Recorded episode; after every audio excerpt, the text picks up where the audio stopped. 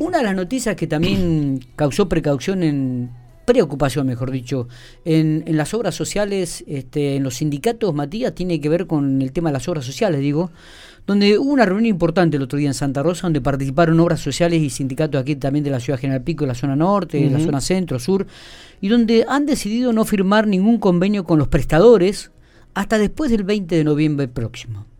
En relación a este tema, eh, de esta temática, vamos a hablar con Francisco Pancho Fagiani, este, que es un poco el vocero de las obras sociales, él es secretario general de la CGT Centro Sur, eh, para que nos comente un poco en qué consistió la reunión, por qué esta decisión y qué es lo que vislumbran ellos en relación a esta temática.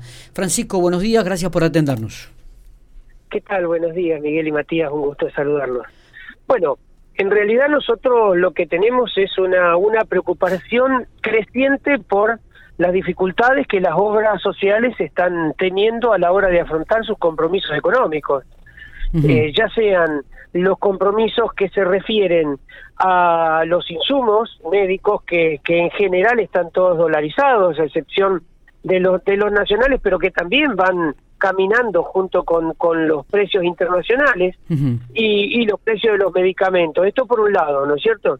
y por el otro lado la discusión de las prestaciones con los prestadores locales. Claramente esta también es una cuestión que nos preocupa, eh, estamos teniendo pedidos de, de diferentes prestadores que han manifestado la necesidad de, actualizar los, los nomencladores y también los valores y bueno, vemos que en algunos casos tenemos valores que superan los el 150% y entonces nosotros realmente estamos en este sentido muy preocupados, ¿no?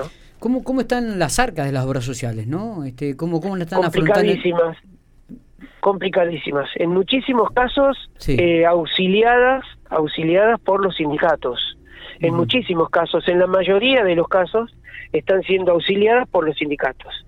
Es decir, los sindicatos del aporte que los trabajadores hacen, ¿no es cierto?, están destinando una parte de esos aportes que en lo normal se destinan a todo lo que son las, las cuestiones sindicales y también las sociales de los gremios, bueno, ahora se están destinando al auxilio de la obra social, ¿no? y esto por, eso estamos preocupados, ¿no? Claro, claro, claro, obviamente digo y, ¿Eh? con, bueno, esto es un conflicto también que tuvo mucha resonancia hace muy poquitito todo lo que tiene que ver con PAMI con los prestadores privados de clínica y sanatorio, que también se llegó a un acuerdo.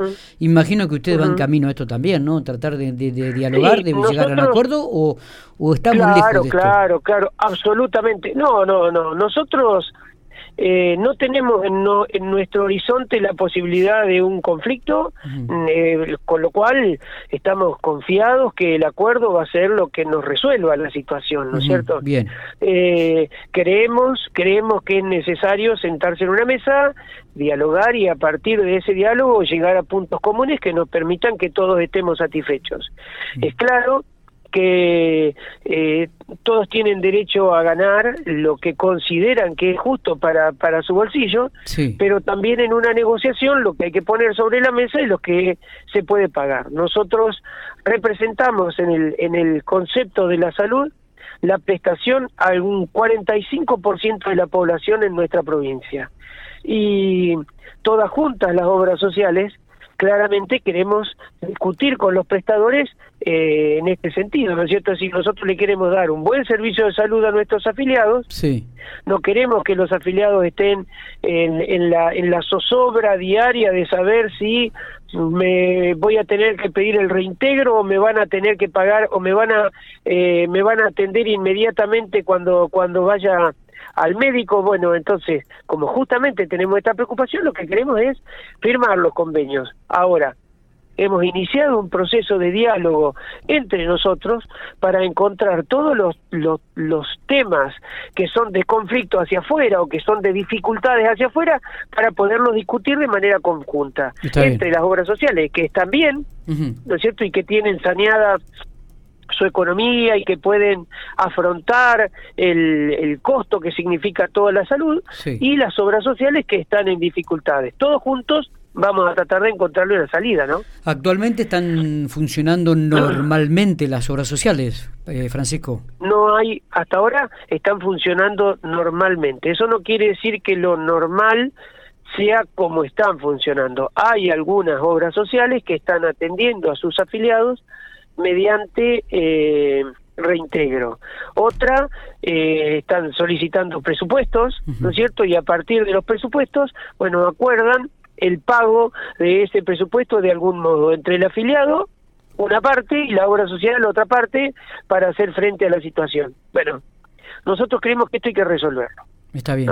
Que no, no debe ser de esta manera y por eso estamos trabajando todos juntos. Bueno, hubo una crisis o un conflicto ahí con los ginecólogos del, del, que se separan del colegio médico y que están tratando de llegar a arreglos con las obras sociales en el modo privado. ¿Ustedes han tenido algún contacto con este con estos con, con el colegio? Con este sector, sí, sí, hay diálogo, hay diálogo con, con ese sector claramente y compañeros de algunas obras sociales que, que han estado conversando. Justamente es uno de los de los nomencladores que nosotros creemos, incluso conversando con los auditores que tenemos en las obras sociales, hay algunos eh, que nos han manifestado también la necesidad de actualizar los nomencladores porque hay prácticas que son nuevas y que no están incorporadas y que es necesario eh, tratarlas, ¿no es cierto? Y bueno, incorporarlas al nomenclador y ponerles un valor. Esto eh, tenemos claro que hay que hacerlo, por eso insistimos que, que nuestra necesidad es tener un diálogo